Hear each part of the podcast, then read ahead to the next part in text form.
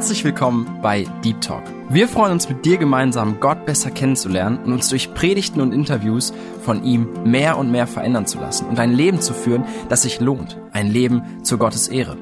Unser Anliegen ist es, mit dir über Themen zu sprechen, die tiefer gehen. Also eben nicht Smalltalk, sondern Deep Talk.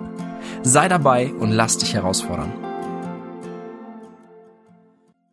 Herzlich willkommen hier bei Deep Talk. Schön, dass du heute wieder dabei bist. Ich bin Nathanael und ich freue mich mit dir heute gemeinsam eine Predigt zu hören und vielleicht auch zu betrachten, die ein lieber Bruder Georg Münch bei uns in der Gemeinde in Lage gehalten hat zu dem Sendschreiben an die Gemeinde in Sardes in Offenbarung 3, die Verse 1 bis 7. Und die Predigt hat die Überschrift Lass dich als Gemeinde neu beleben. Und ich finde das sehr interessant und ich weiß, du bist jetzt alleine, du bist vielleicht keine Gemeinde, sondern eher für dich persönlich hörst du diese Predigt. Und ich möchte dir die Frage mit auf den Weg geben, bevor du diese Predigt hörst. Was ist bei dir äußerlich sichtbar und was ist vielleicht in deinem Innern? Was ist los? Denn die Gemeinde in Sardes, das möchte ich ganz kurz vorher anreißen, die wirkt von außen wie eine richtig lebendige, gute Gemeinde, bei der alles in Ordnung ist. Aber so, so steht es in dem Sendschreiben, dass Jesus sagt, aber ich kenne deine Werke. Und das ist hier nicht positiv gemeint, sondern Jesus sieht, dass es eigentlich nicht so in Ordnung ist, wie es sein sollte. Und so möchte ich dich ermutigen, ganz persönlich mal darauf zu hören, wie sieht mein Leben vielleicht äußerlich aus, aber wie sieht es eigentlich innerlich aus? Was würde Jesus bei mir sehen, wenn er sagt, aber ich sehe deine Werke? Mit dieser Frage möchte ich dir Gottes Segen wünschen beim Hören dieser Predigt.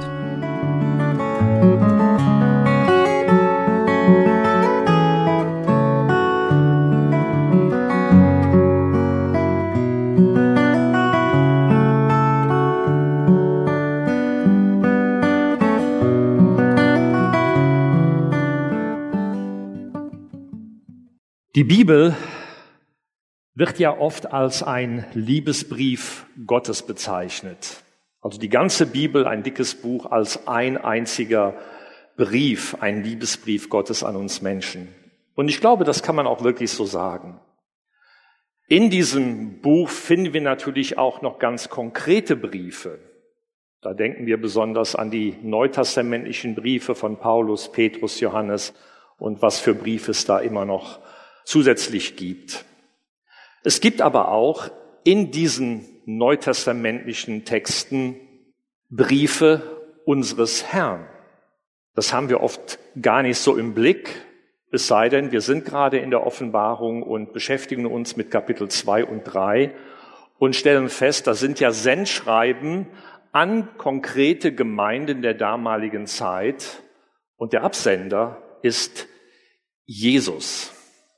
Wir haben uns diese Sendschreiben letztes Jahr einmal als Gemeinde nochmal vorgenommen und unter dem Thema Liebe Gemeinde, Briefe aus der Ewigkeit eine kleine Predigtreihe dazu gehabt. Und eine dieser Predigten habe ich heute für euch mitgebracht. Und wie auch schon angekündigt ist, es ist kein einfacher Brief.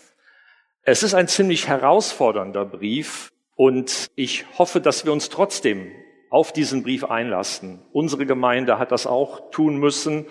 Und ich glaube, es ist immer gut, wenn wir auch unser eigenes Leben im Lichte Gottes, im Licht seines Redens immer wieder auch neu reflektieren. Es geht um die Stadt Sardes. Sardes übersetzt der Überrest. Habe euch meine Karte mitgebracht. Sardes könnt ihr erkennen da.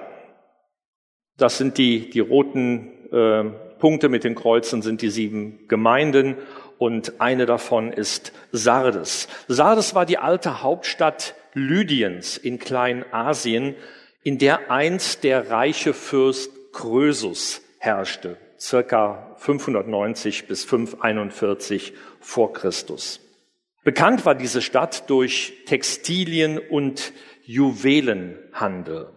Sie wurde allerdings 17 nach Christus durch ein Erdbeben schwer zerstört.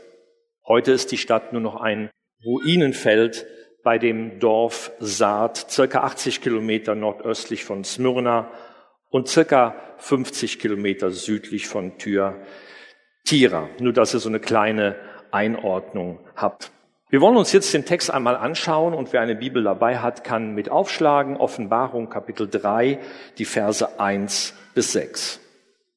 Und dem Engel der Versammlung in Sardes schreibe, dieses sagt der, der die sieben Geister Gottes hat und die sieben Sterne. Ich kenne deine Werke, dass du den Namen hast, du lebst und du bist tot. Sei wachsam und stärke das Übrige, das sterben will, denn ich habe deine Werke nicht für vollkommen befunden vor meinem Gott. Gedenke nun, wie du empfangen und gehört hast, und bewahre es und tue Buße. Wenn du nun nicht wachst, so werde ich kommen wie ein Dieb, und du wirst nicht wissen, zu welcher Stunde ich über dich kommen werde. Aber du hast einige wenige Namen in Sardes, die ihre Kleider nicht besudelt haben, und sie werden mit mir einhergehen in weißen Kleidern, denn sie sind es wert. Wer überwindet, der wird mit weißen Kleidern bekleidet werden, und ich werde seinen Namen nicht auslöschen aus dem Buch des Lebens, und ich werde seinen Namen bekennen vor meinem Vater und vor seinen Engeln. Wer ein Ohr hat, höre, was der Geist den Versammlungen sagt. Soweit Gottes Wort für heute Morgen möge er uns die Augen öffnen für die Wunder an seinem Gesetz. Liebe Gemeinde, lass dich neu beleben. So habe ich diesen Text einmal überschrieben.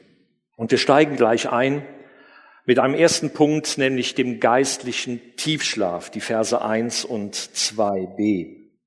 Jesus erinnert uns daran, dass er die sieben Geister Gottes und die sieben Gemeinden hat. Er spricht hier also als jemand, der Autorität, der Macht hat, der Eigentümer und Beschützer zugleich ist. Die sieben Geister Gottes, die wir ja schon in Kapitel 1, Vers 4 kennengelernt haben, beziehen sich auf die Wirkungen oder die Fülle des Heiligen Geistes, wobei sieben auch die Zahl der Vollkommenheit ist und eben auf diese Vollkommenheit hinweist. Hab euch kurz zwei Texte mitgebracht. Einmal aus Offenbarung 4, Vers 5, wo das auch nochmal thematisiert wird. Und aus dem Thron gehen hervor Blitze und Stimmen und Donner und sieben Feuerfackeln brennen vor dem Thron, welche die sieben Geister Gottes sind. Da werden sie also auch nochmal identifiziert und beschrieben. Und ein Kapitel später, Offenbarung 5, Vers 6. Und ich sah inmitten des Thrones und der vier lebendigen Wesen und inmitten der Ältesten ein Lamm stehen, wie geschlachtet, das sieben Hörner und sieben Augen hatte. Dies sind die sieben Geister Gottes, ausgesandt über die ganze Erde. Andere Übersetzungen schreiben die sieben Geister Gottes, die bei ihm sind. Also nun, was der Text, glaube ich, sagen will, ist, dass in Jesus die Geistesfülle vorhanden ist. Er ist es, der geistgewirktes Leben schenkt.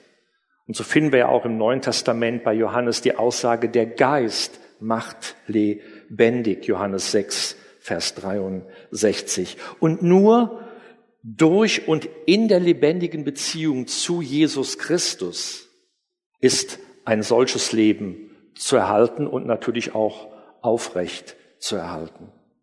Wo kein Geist ist, gibt es kein Leben. Hier geht es also um Leben und Tod. Und auch hier finden wir die gewohnten Eingangsworte, die wir auch in den anderen Sendschreiben lesen können. Ich kenne oder ich weiß deine Werke. Ich glaube, wir wissen alle, dass unser Verhalten Aufschluss darüber gibt, wer, ja, wer wir, wer wir sind und wie wir sind. Allerdings steht dieses, ich kenne deine Werke, nicht im Zusammenhang mit einem Lob, wie in anderen Sendschreiben, sondern mit einem sehr schwerwiegenden Tadel. Er sagt nämlich, ich kenne oder weiß deine Werke, dass du den Namen hast, dass du lebst und bist tot.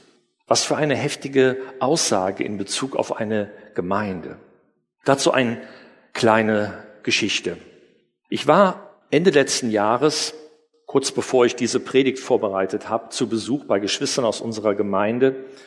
Und wir saßen da am Kaffeetisch, wir hatten eine schöne Austauschzeit. Ich war allerdings immer wieder abgelenkt, weil hinter meiner Gastgeberin so schräg in der Ecke auf dem Sideboard stand eine Blumenvase mit wunderschönen Pfingstrosen drin. Nun bin ich nicht der mit dem grünen Daumen, da ist eher meine Frau zuständig, aber wenn irgendwo schöne Blumen stehen, fällt mir das schon auf. Und immer wieder im Gespräch merkte ich, dass meine Blicke weggezogen worden sind dorthin, weil die waren wirklich sowas von schön. Aber ich war auch ein bisschen irritiert. Ich habe nicht viel Ahnung von Blumen, aber ich dachte, Pfingstrosen im November, irgendwie, das passt nicht ganz. Ich wäre aber nie auf die Idee gekommen, dass das künstliche Blumen waren. Und irgendwann habe ich meine Gastgeberin angesprochen und habe sie auf diese wunderschönen Pfingstrosen hingewiesen. Und sie strahlte mich an und sagte, ja, die, die sehen wirklich täuschend echt aus. Ne? Und ich war, äh, es hat mich schon irritiert. Wie gesagt, es passte mit der Jahreszeit nicht ganz zusammen. Und trotzdem war ich schon sehr überrascht, als sie mir das so lockerflockig sagte. Wunderschön, aber nicht echt. Bei Sardes war es ähnlich. Bei oberflächlicher Betrachtung sah alles top aus. Scheinbar eine lebendige Gemeinde und im heutigen Kontext in unsere Zeit hineingesehen, eine Gemeinde, wo alles vorhanden war, was man von einer Gemeinde so erwarten würde. Ein tolles Programm mit Aktivitäten, eine schöne Homepage, ein Gemeindebrief, der einen ansprach, ein Chor und man könnte jetzt alles Mögliche aufzählen, was einfach eine attraktive Gemeinde ausmacht. Aber das Leben, das fehlte. Ihr Ruf und ihr Name widersprach der Realität. Sie mögen den Namen des lebendigen Gottes tragen oder führen, vielleicht sogar in ihrem, in ihrem Gemeindenamen, aber sie sind zu einem Punkt gekommen, wo sie keine lebendige Beziehung zu ihm pflegen. Sie mögen fromm aussehen, was immer das heißen mag, die richtigen Dinge tun, aber das Leben fehlt. Sie mögen sogar ihre Bibel kennen und für wahr erachten, aber es hat eben keinen nachhaltigen, verändernden Einfluss auf ihr Leben. Jesus beschreibt sie als geistlich tot oder zumindest geistlich eingeschlafen. Es mangelt an echtem geistgewirkten Leben. Ihre Werke halten der Prüfung Jesu nicht stand, weil sie ohne ihn, getrennt von ihm, getan worden sind. Ich habe mich an der Stelle gefragt, auch in Bezug auf mein eigenes Leben und auf meine eigene Gemeinde, wie viele geistlich Tote wie viele, die sich einen, in einem geistlichen Tiefschlaf befinden, mag es heute in unseren Kirchen und Freikirchen geben. Ich glaube, wir müssen da überhaupt nicht zu den katholischen oder evangelischen Kirchen gucken, sondern sollten bei uns bleiben. Zum einen sind da vielleicht Menschen, die nicht wirklich wiedergeboren sind, die sich nie wirklich zu Gott bekehrt haben, die keine eigene persönliche Entscheidung für ein Leben mit Jesus getroffen haben und sich dennoch Christen nennen.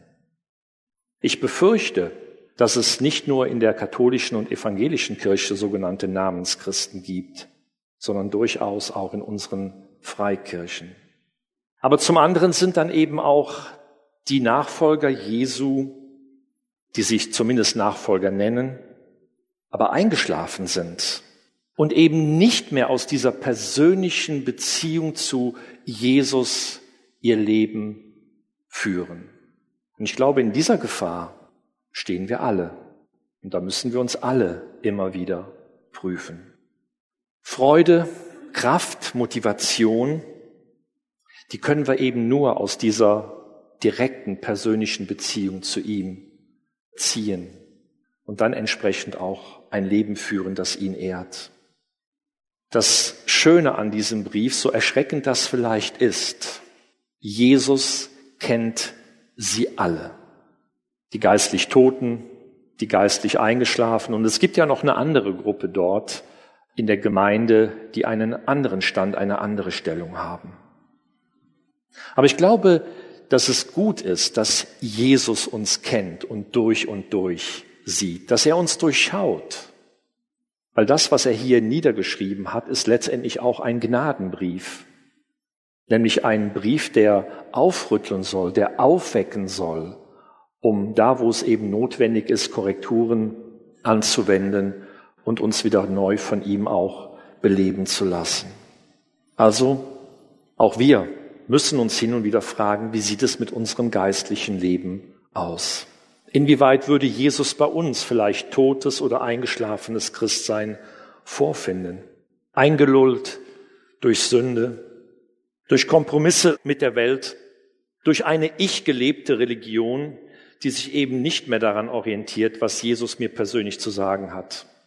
Und gestattet mir an dieser Stelle ein Wort, weil ich denke, es passt ganz gut.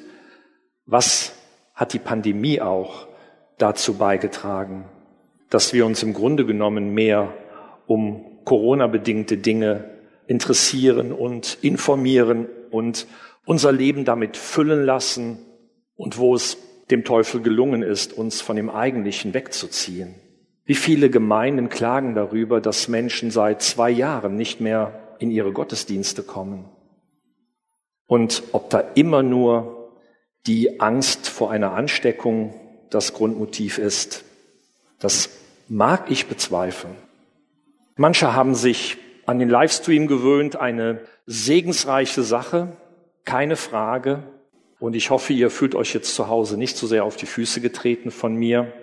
Aber auch da einmal zu hinterfragen, wo ist es mir zu einer angenehmen Gewohnheit geworden, eben weil es den Livestream gibt, nicht mehr zum Gottesdienst fahren zu müssen. Ich kann ja ganz bequem zu Hause bleiben und mir den Gottesdienst per Livestream anschauen. Das ist ja eine Situation, eine Sache, die aus der Not geboren ist. Und ich denke, da gehört sie auch hin. Eine Notsituation, da wo ich aus Krankheitsgründen, aus arbeitstechnischen Gründen, aus ähnlichen Gründen eben wirklich nicht zu meiner Gemeinde zu meiner Familie an den Ort, wo sie sich trifft und Gottesdienst feiert, fahren kann. Versteht mich nicht falsch. Ich glaube nicht, dass jeder, der jetzt nur den Livestream guckt, geistlich tot oder geistlich eingeschlafen ist. Ich will nur auf etwas hinweisen, was ein schleichender Prozess sein kann und dass wir da einfach ehrlich vor uns selber diese Dinge reflektieren. Gehen wir einen Schritt weiter und kommen zum göttlichen Weckruf die Verse 2a und Vers 3. Ich habe eben von dem Fürst Krösus gesprochen. Seine Herrschaft, die endete recht dramatisch.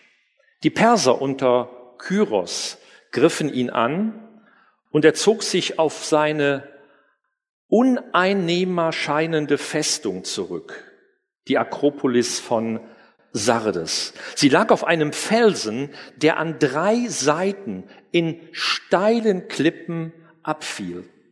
Doch genau dort, wo man die Wachsamkeit vernachlässigte, nämlich an diesen drei steil abfallenden Klippen, kletterten tatsächlich einige persische Soldaten hoch und konnten die Festung einnehmen.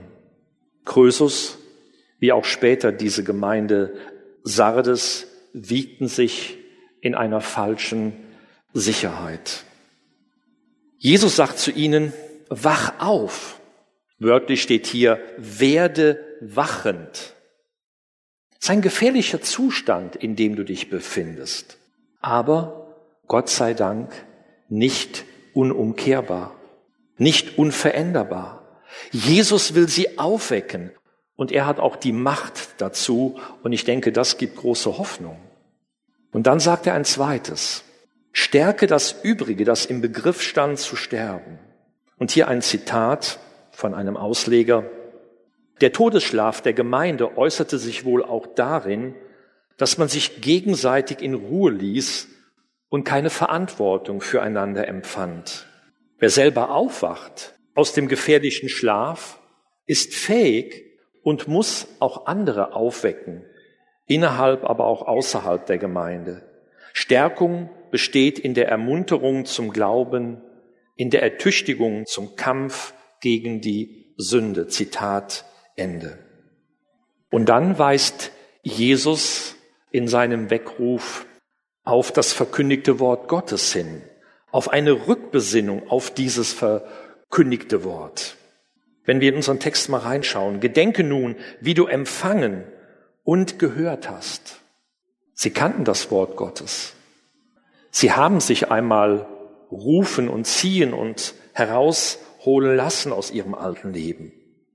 Und dann geht es weiter. Bewahre es, halte es fest, nimm es neu für dich in Anspruch und lebe dann auch danach.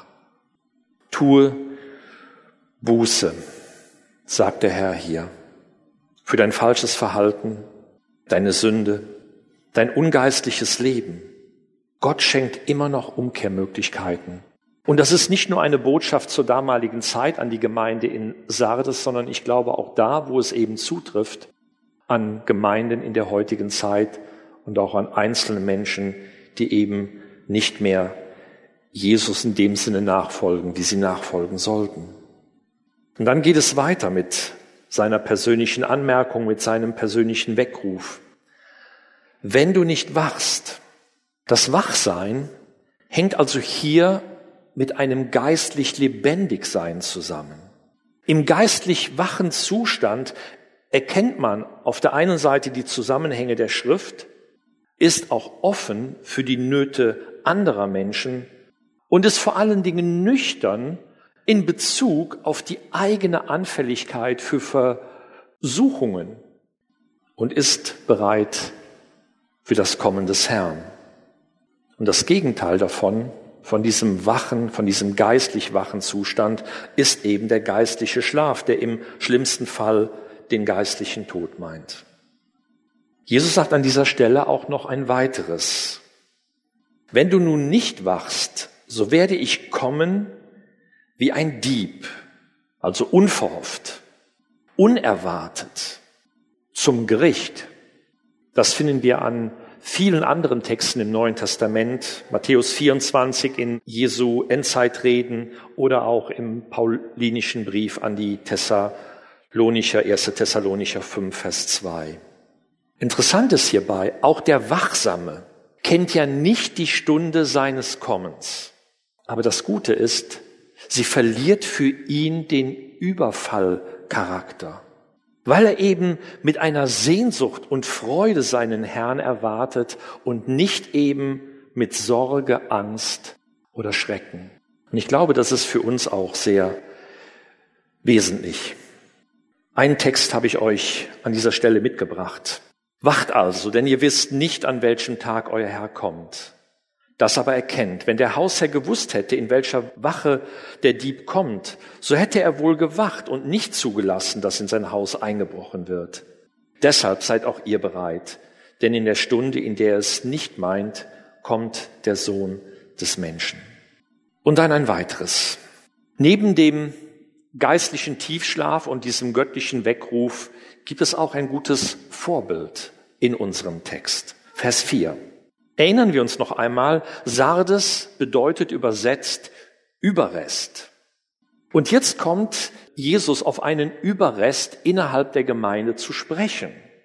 Aber du hast einige wenige. Wie in Thyatira findet sich hier ebenfalls eine geistlich reife und lebendige Minderheit. Menschen, die mit Jesus unterwegs sind. Und man kann sich vorstellen, in dem Kontext ist es eine ganz herausfordernde Situation. Das ist kein einfaches Leben, was diese Minderheit lebt, weil sie sich ja nicht nur gegen die Angriffe von außen wehren müssen, sondern eben auch von, von den Herausforderungen, Schwierigkeiten, die eben mit dem Zustand der Gesamtgemeinde verbunden sind. Von ihnen heißt es, interessant, wie Jesus jetzt auf ihre Kleider zu sprechen kommt. Sie haben ihre Kleider nicht besudelt, heißt es hier von ihnen. Das heißt, sie leben nicht in der Sünde wie wohl der größere Teil der Gemeinde. Besudelte Kleider stehen also hier für sündiges Leben. Sünde ist eben auch ungeistliches Leben, Mangel an geistlichem Interesse, kein Verlangen zur praktischen Nachfolge, weil es eben letztendlich ein Leben ohne Jesus ist. Andererseits ist hier natürlich sicherlich auch ein andere Arten und Formen von Sünden zu denken, bedingt durch das heidnische Umfeld, in dem sich die Gemeinde ja auch zur damaligen Zeit befand. Und von diesem Überrest sagt der Herr nun weiter, Sie werden mit mir einhergehen in weißen Kleidern. Nun ein Bild der Reinheit des Herzens und der Taten, sowie auch des Triumphes, des Sieges und der Gerechtigkeit, die Jesus den Menschen verleiht. Und auch hier habe ich euch mal ein paar Stellen aus der Offenbarung mitgebracht, wo wir mit diesen weißen Kleidern auch konfrontiert werden. Offenbarung 4, Vers 4. Älteste, die angetan sind mit weißen Kleidern rings um den Thron Gottes. Offenbarung 6, Vers 11. Den Märtyrern der Trübsalzeit wird ein weißes Gewand gegeben. Dann Offenbarung 7, 9 und 13. Die große Volksmenge ist angetan mit weißen Kleidern vor dem Thron Gottes. Vers 14 gewaschen und weiß gemacht im Blut des Lammes. Und dann Offenbarung 19, Vers 8. Im Zusammenhang mit dem Hochzeitsmahl des Lammes ist die Braut, die Gemeinde angetan mit weißer Leinwand. Und das wird dann beschrieben mit den gerechten Taten der Heiligen. Und dazu ist ganz interessant eine Aussage aus dem Alten Testament, aus Jesaja 61, 10. Da werden diese Kleider nämlich die Kleider des Heils von Gott bezeichnet. Gott bekleidet uns mit Kleidern des Heils und seiner Gerechtigkeit. Ich glaube, wir wissen alle, da brauche ich jetzt keinen Ausflug in paulinische Theologie zu machen, dass Menschen, die durch den Glauben an Jesus Christus gerettet worden sind, dass sie eben von Gott gerechtfertigt worden sind, angetan worden sind mit dieser, mit dieser Gerechtigkeit, die hier eben im Bild dieses weißen Kleides ausgedrückt wird und das eben später dann noch einmal eine besondere Rolle haben wird. Und von diesen Menschen sagt der Herr auch, sie sind es wert. Sie sind würdig, diese weißen Kleider zu tragen. Und an ihnen sollen sich die anderen ein Vorbild nehmen, weil sie im Grunde genommen zuvor ja auch eingebettet waren in diese Gemeinschaft. Was für eine Auszeichnung ist das, die Jesus hier vornimmt. Du bist es ihm wert, dass er dich einkleidet mit einem weißen Gewand. Und ich glaube, wir sollten es ihm zeigen durch unsere Nachfolge, durch die Haltung, die wir zu ihm und zu anderen Menschen haben. Gehen wir weiter. Großartige Verheißungen. Vers 5. Jesus gibt in diesem recht herausfordernden Text auch großartige Verheißungen für die Überwinder. Und die gelten auch für die geistlich schlafende Mehrheit, wenn sie denn Buße tun und umkehren. Sie werden bekleidet mit weißen Kleidern. Übrigens im morgenländischen Rechtswesen gab es zudem die Einkleidung als Akt der Freisprechung. Also ein ähnliches Bild, wie wir es eben von der theologischen Rechtfertigung her kennen. Und die Erwartung der Hochzeitsfeier, wenn wir nochmal an die Hochzeitsfeier des Lammes denken, motiviert oder sollte ja eigentlich uns motivieren, schon heute ein Leben auch der Reinheit zu führen. Und Johannes hat das sehr schön auf den Punkt gebracht. Habe euch einen Text aus seinem ersten Brief mitgebracht, Kapitel 3, die Verse 1 bis 3. Da sagt er, Seht, welch eine Liebe uns der Vater gegeben hat, dass wir Kinder Gottes heißen sollen. Und wir sind es. Deswegen erkennt uns die Welt nicht, weil sie ihn nicht erkannt hat. Geliebte, jetzt sind wir Kinder Gottes und es ist noch nicht offenbar geworden, was wir sein werden. Wir wissen, dass wir, wenn es offenbar werden wird, ihm gleich sein werden, denn wir werden ihn sehen, wie er ist. Und dann heißt es, und jeder, der diese Hoffnung auf ihn hat, reinigt sich selbst, wie auch jener rein ist. Das sollte unsere Motivation sein. Wir leben jetzt im Glauben an unseren Herrn, der uns erlöst hat. Und diesen Herrn werden wir einmal sehen. Wir werden ihm gegenüberstehen. Ich bin davon überzeugt, er wird uns in den Arm nehmen Und ist es nicht eine große Motivation, dieses Bild vor Augen zu haben, dass wir heute schon alles daran setzen, seine Kraft, seine Gnade in Anspruch zu nehmen, um ein Leben zu führen, das ihn ehrt. Wie gesagt, versteht mich nicht falsch, nicht aus eigener Kraft. Nicht so nach dem Motto, jetzt strengen wir uns mal ordentlich an und gucken, dass wir jetzt jeden Tag wieder anfangen, unsere Kapitel in der Bibel zu lesen und genug zu beten. Das haben wir alles schon durch. Da haben wir schon alle, ich eingeschlossen, oft genug kapitulieren müssen, weil wir es nicht schaffen. Aber plötzlich aus einer dankbaren Haltung uns Zeit zu nehmen im Alltag, um mit unserem Herrn, der uns so geliebt hat, Gemeinschaft zu haben. Um aus freiem Antrieb in sein Wort hineinzuschauen, egal ob das jetzt eine halbe Stunde ist oder fünf Minuten, aber uns mit ihm zu beschäftigen, mit ihm tagsüber im Gespräch zu sein, auf der Arbeit, im Bus, wo auch immer, uns durch seinen Geist immer wieder ansprechen, ermahnen, korrigieren zu lassen, herausfordern zu lassen, wie kann ich jetzt als ein Mensch, der den Geist Gottes hat, auf bestimmte Situationen angemessen geistlich reagieren. Und da, wo es nicht gelungen ist, seine Vergebung auch wieder neu in Anspruch zu nehmen. Was sind wir doch beschenkte Menschen, die wir Jesus Christus kennengelernt haben. Und dann heißt es weiter als eine Verheißung, Ihr Name wird nicht ausgelöscht aus dem Buch des Lebens. In den Städten dieser Zeit damals wurden die Namen der Bürger oft nach ihrem Tod aus den Büchern der Stadt gestrichen. Das ist hier nicht nötig, da sie ja Leben in Jesus und durch seinen Geist haben. Und auch hier ein Vers, den ich euch mitgebracht habe aus Lukas 10, Vers 20. Eine Stelle, die mich immer wieder neu begeistert. Die Jünger sind ausgesandt worden zu einer Evangelisations- Zeit und sie kommen ganz begeistert zurück. Wie toll das war, wie Menschen zum Glauben gekommen sind, wie Menschen geheilt worden sind. Und sie sagen, Herr, stell dir vor, selbst die Dämonen waren uns untertan. Richtig begeistert. Und dann sagt der Herr, lächelt sie vielleicht ein bisschen milde dabei an. Ich glaube nicht, dass er sagen wollte, ach, Darüber sollt ihr euch überhaupt gar nicht freuen. Ich glaube, das ist nicht die Intention dieser Aussage hier. Aber er will, glaube ich, sagen, freut euch viel mehr darüber. Also freut euch nicht darüber, dass euch die Geister untertan sind. Das soll nicht das Hauptaugenmerk, das Hauptanliegen eurer Freude sein. Freut euch aber, dass eure Namen im Himmel angeschrieben sind.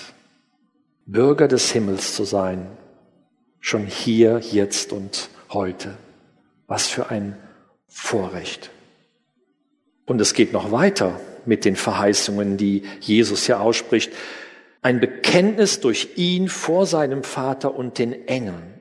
Die Namen der Überwinder, und übrigens Überwinder hat hier nichts mit, mit großem Krampf und Kampf zu tun, sondern Johannes schreibt das in, auch in seinem ersten Brief, die sind Überwinder durch den Glauben die im Glauben leben. Das sind Menschen, die als Überwinder gekennzeichnet sind und die sich eben hier auf diesen Text bezogen von Jesus herausfordern lassen, notfalls die nötige Korrektur anzuwenden, in dem Fall Buße zu tun, umzukehren, neu ein Leben mit Jesus zu leben. Ihre Namen werden laut und deutlich zu vernehmen sein vor dem Thron Gottes. Jesus selbst bekennt sich zu denen, die sich hier auf Erden zu ihm bekannt haben. Ich möchte zum Schluss kommen. Wo sind wir eingeschlafen? Wo sind wir unempfindsam für Sünde im eigenen und für die Nöte im Leben anderer geworden? Wo dreht sich alles nur noch um mich selber und um meine eigenen Befindlichkeiten? Ich glaube, hier ist eine ernste Botschaft auch an uns, aber zugleich eine Botschaft der Liebe und der Hoffnung, weil Jesus selber hier spricht und uns immer noch da, wo es vielleicht auf den einen oder anderen zutreffen könnte, uns immer noch ermöglicht, umzukehren und neu das Leben mit ihm zu wagen. Da, wo wir in geistlichen Schlaf gefallen sind, möchte Jesus uns neu an seine Gnade erinnern und aufwecken zu einem lebendigen Christsein in der Nachfolge. Und dort, wo wir vielleicht seine Rettung noch nicht erfahren und angenommen haben, bietet sich heute die Gelegenheit für dich, an Jesus Christus zu glauben und ihm dein Leben anzuvertrauen. Möge der Herr dich segnen. Amen. Ich möchte kurz mit uns beten. Stehen wir auf dazu. Herr Jesus, ich muss gestehen, das ist ein Text, den ich mir für meine persönliche Stille nicht unbedingt selber aussuchen würde. Und ich merke auch als Prediger deines Evangeliums ist es gar nicht so einfach, über solche Texte zu predigen, weil ich muss mich selber durch dein Wort hinterfragen lassen, wie es mit mir aussieht. Herr, und so möchte ich mich genauso unter dieses Wort stellen wie meine Geschwister, die hier vor mir sind. Herr, wir wollen wirklich lernen, geistlich zu reflektieren. Herr, das ein oder andere Wort mag unser Leben gar nicht berühren und gar nicht betreffen. Und da wollen wir dankbar sein, dass wir ein Leben führen, das dich ehrt und dass es uns Freude macht, dir zu dienen. Aber Herr, du siehst auch da, wo wir eingeschlafen sind, wo wir müde geworden sind, wo uns auch gerade die Pandemiezeit mürbe gemacht hat und uns vielleicht auch in, in Sackgassen geführt hat, aus denen wir momentan gar nicht mehr so richtig rausfinden. Herr, wir wollen dich bitten, Herr, dass du uns hilfst, da wo es Not tut, Buße zu tun, umzukehren und uns von dir neu beleben neu mit deiner Gnade beschenken zu lassen, weil diese Gnade reicht für alle und jeden aus. Sie ist da. Wir können nehmen aus dieser Gnade jeden Tag aufs Neue. Und so danken wir dir, Herr, für dieses ernste, ermahnende Wort. Aber wir erkennen darin eben auch dein liebendes und barmherziges Herz. Danke dir dafür. Amen.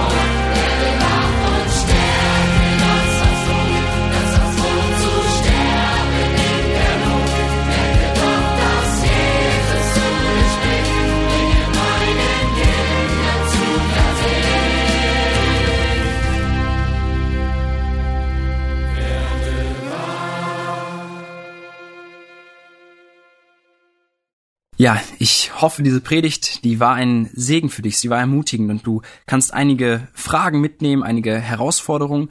Und ja, ich habe dieses Bild von diesem Blumenstrauß noch vor Augen und denke mir, sehen wir nur aus wie echte Pfingstrosen oder sind wir auch auf geistlicher Ebene betrachtet echte Pfingstrosen? Und ist da, ist da auch viel Fake dabei, dass das keine echten Rosen sind? Und ich fand diesen Satz so, so genial, wo er sagt, so sinngemäß, dass wir die Gnade Jesu annehmen, um in der Heiligung zu wachsen, um dieses Leben würdig des Evangeliums zu führen, wie es auch in Philippa heißt. Aber ganz, ganz wichtig, und das ist was, was ich dir wirklich mitgeben möchte, nicht in einen Modus zu verfallen, der uns sagt, ich muss mehr leisten, ich muss mich mehr anstrengen und dann klappt das schon. Sondern, dass es wirklich darum geht, das durch die Kraft Jesu zu tun in unserem Leben. Und da möchte ich dich wirklich zu ermutigen, dass ja, wenn es dann heißt, aber der Herr sieht deine Werke, dass das nicht wieder bei der Gemeinde in Sardes schlechte Werke sind oder Sachen, die nicht in Ordnung sind, sondern vielmehr genau das Gegenteil. Also, Gott segne dich und ich wünsche dir eine schöne Woche. Bis zum nächsten Mal.